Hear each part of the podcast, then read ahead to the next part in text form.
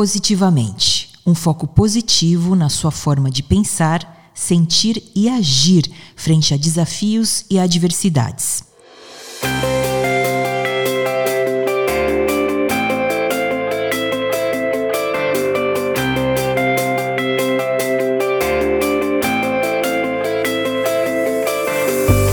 Esperança e notícias positivas para alimentar a sua mente com Flora Vitória, mestre em Psicologia Positiva Aplicada pela Universidade da Pensilvânia, especialista em florescimento humano e felicidade.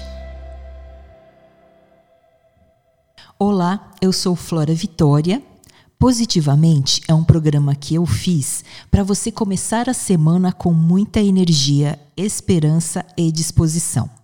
Toda segunda-feira vou falar de boas notícias do Brasil e do mundo e de novidades da ciência que podem ajudar você a atravessar esse momento de crise e de adversidade. Minha intenção aqui é ressaltar o lado bom da humanidade.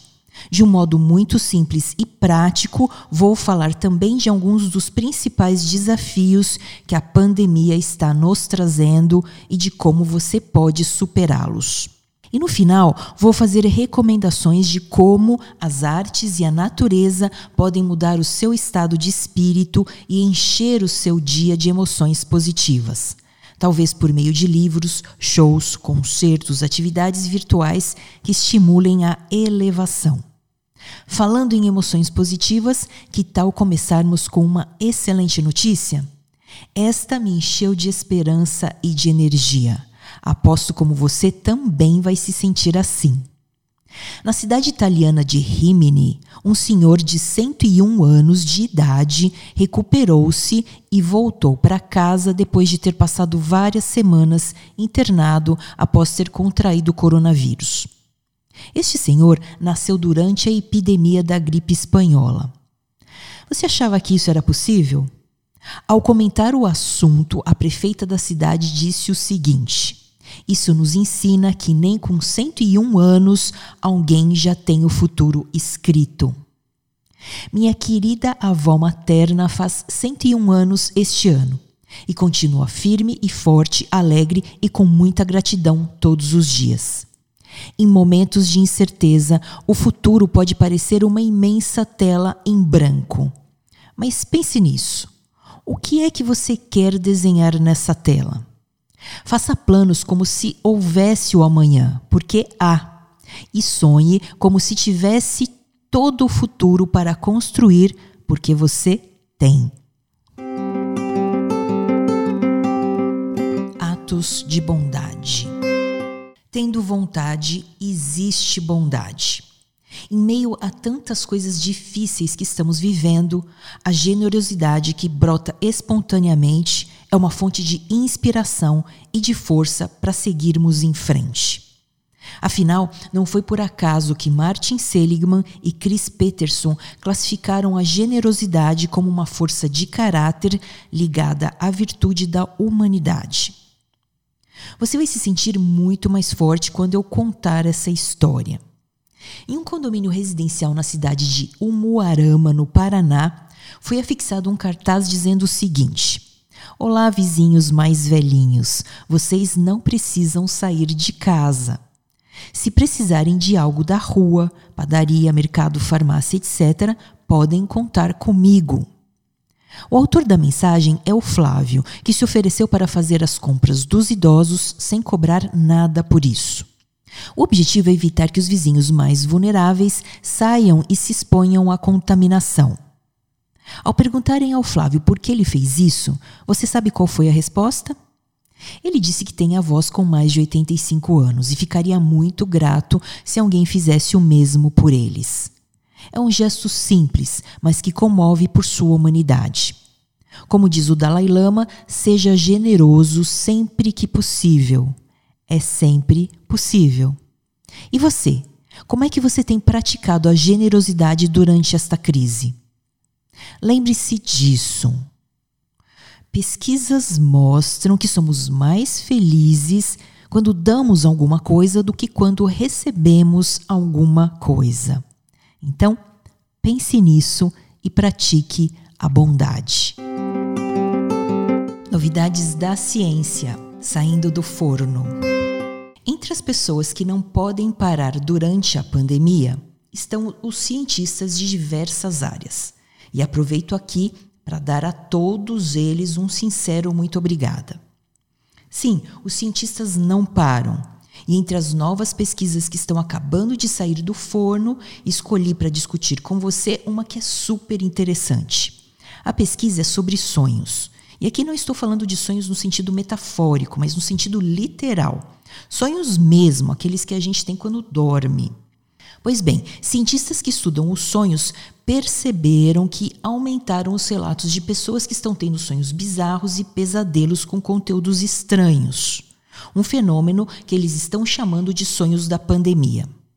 O Dr. Patrick McNamara, professor da neurologia da Escola de Medicina da Universidade de Boston, explica que os sonhos têm a função de processar emoções intensas que experimentamos quando estamos acordados, principalmente as negativas. Como essa crise toda está gerando muita ansiedade, isso acaba se refletindo nos nossos sonhos. E tem mais. O estresse gerado pela pandemia, combinado com o isolamento, está fazendo as pessoas se lembrarem mais daquilo que sonham.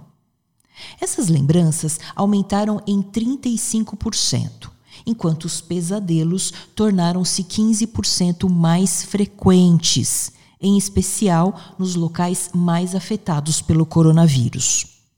Acontece que, se a ansiedade aumenta a frequência dos pesadelos e dos sonhos bizarros ou negativos, esse tipo de sonho também aumenta a ansiedade, além de prejudicar a qualidade do sono. Será que existe solução? Existe sim. Preste atenção nestas duas dicas que eu vou dar agora.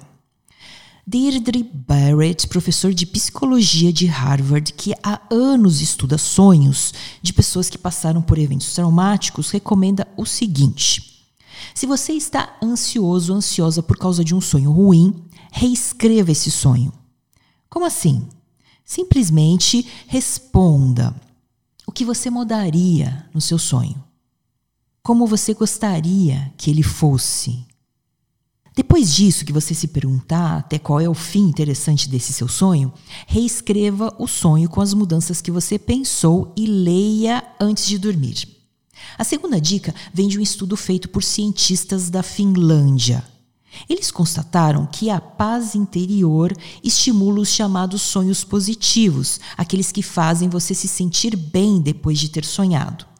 Então, antes de dormir, faça alguma coisa que contribua para que você se sinta tranquilo, tranquila e sereno, serena. Por exemplo, praticar uma técnica de relaxamento ou ouvir uma música que faz você se sentir relaxado, relaxada.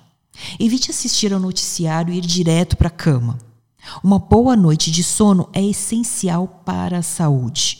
Quando você dorme bem, o seu organismo produz mais citoquinas, um tipo de proteína que combate infecções e inflamações e que deixa você mais resistente a gripes e resfriados.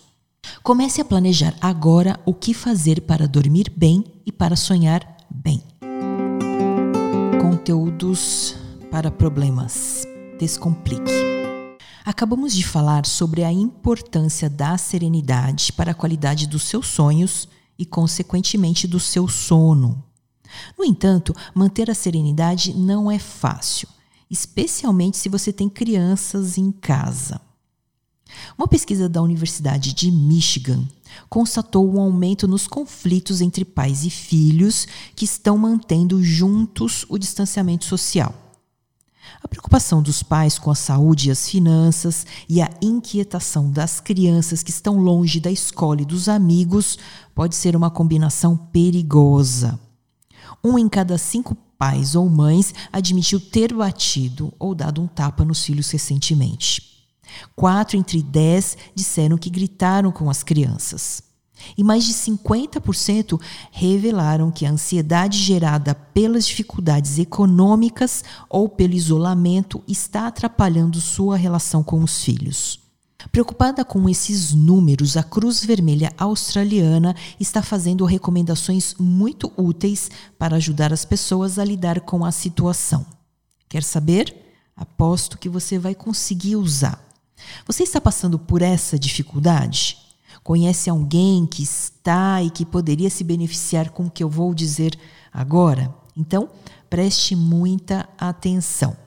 A primeira coisa a fazer é uma autorreflexão. Como você age quando está sob estresse? O que você costuma fazer para lidar com o estresse? Como você age quando outro membro da família está estressado e como você lida com isso?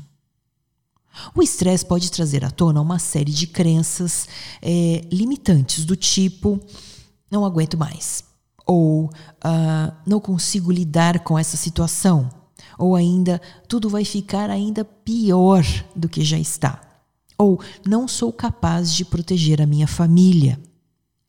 E outros pensamentos semelhantes dessa natureza. Porém, estamos diante de um círculo vicioso. O estresse traz à tona as crenças limitantes e elas, por sua vez, aumentam o estresse.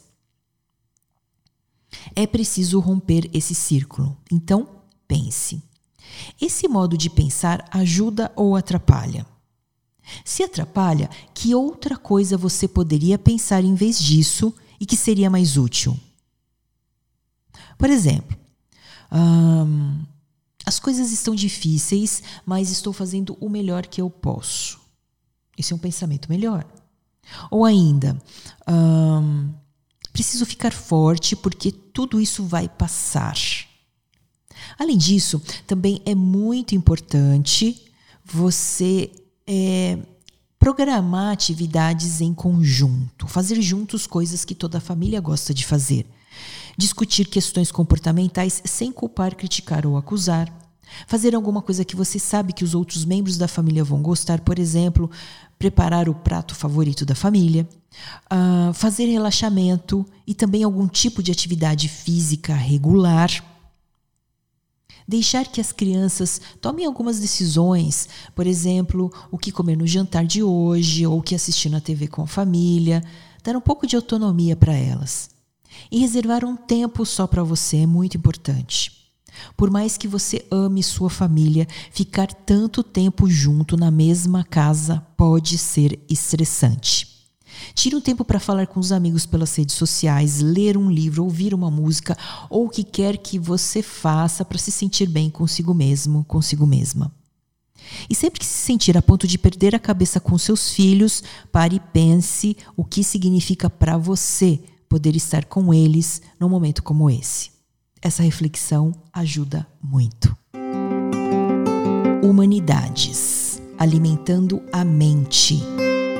E agora, que tal alimentar um pouco a sua mente e a sua alma também? Nesta edição do Positivamente, nós falamos de superação. Lembra do centenário italiano que derrotou o Covid? Falamos também do ato de bondade daquele rapaz do Paraná, o Flávio, que se ofereceu para ajudar os vizinhos idosos. Conversamos ainda sobre como lidar com pesadelos, ter uma boa noite de sono e reduzir os conflitos domésticos. Tudo isso mantendo calma e serenidade. Agora, para finalizar, o que você acha de fechar com chave de ouro? Vou dar duas dicas de programas para você assistir que amarram todos esses assuntos.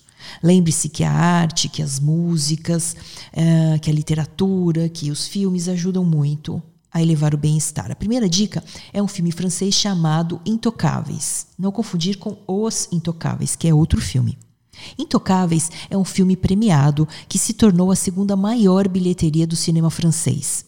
Baseado em fatos reais, o filme conta a história de um milionário que se torna paraplégico após sofrer um acidente e que contrata um cuidador, um jovem imigrante problemático, sem nenhuma experiência com esse tipo de trabalho. Desse encontro inusitado nasce uma amizade emocionante que acaba mudando a vida dos dois.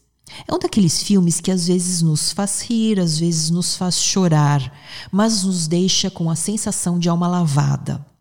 A outra dica é o concerto que Andrea Bocelli, um dos maiores cantores líricos da atualidade, fez recentemente na Catedral de Milão, cidade que foi uma das mais atingidas pela pandemia na Itália.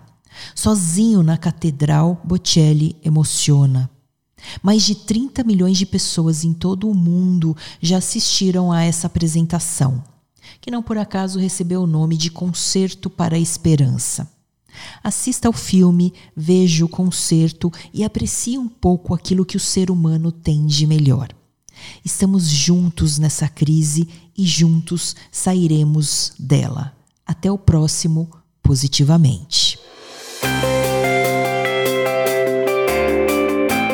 Positivamente, o seu canal de desenvolvimento, felicidade e florescimento. Você pode ouvir este episódio no YouTube Flora Vitória. E para saber mais, acesse o site www.floravitoria.com.br. Até mais!